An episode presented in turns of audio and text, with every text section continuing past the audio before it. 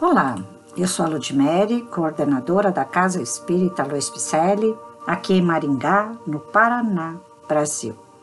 Estamos fazendo a leitura do livro A Caminho da Luz, que constam mensagens ditadas pelo nobre Espírito Emmanuel e que foram psicografadas por Francisco Cândido Xavier. Estamos estudando o capítulo oitavo, com o título A China Milenária e subtítulo Confúcio e Lao Tse. Confúcio, na qualidade de missionário do Cristo, teve de saturar-se de todas as tradições chinesas, aceitar as circunstâncias imperiosas do meio, de modo a beneficiar o país na medida de suas possibilidades de compreensão. Ele faz ressurgir os ensinamentos de Lao Tse que fora, por sua vez, um elevado mensageiro do Senhor para as raças amarelas.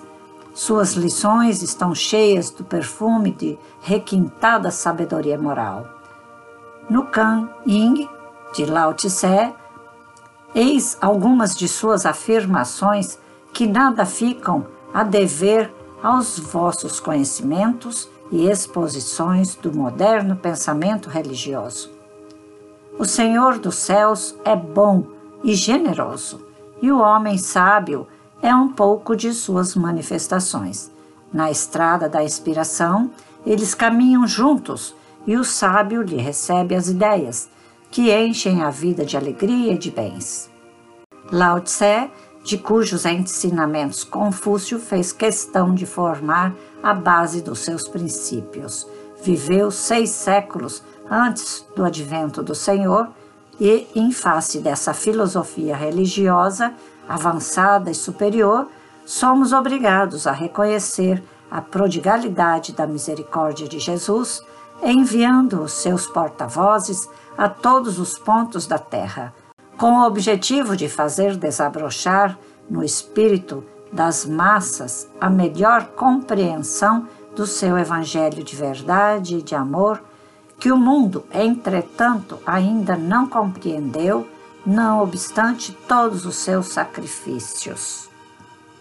Agradecemos a sua presença e espero que você esteja gostando. Repasse esse podcast para seus amigos e familiares. Convide-os para estudar conosco, tanto aqui no podcast quanto presencialmente.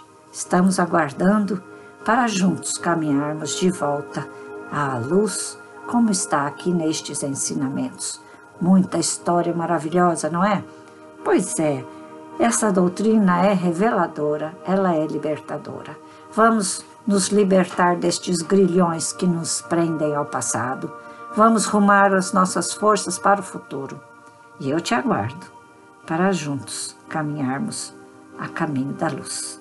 Acesse o nosso site www.celpifpicelli.com.br. Te aguardo, hein?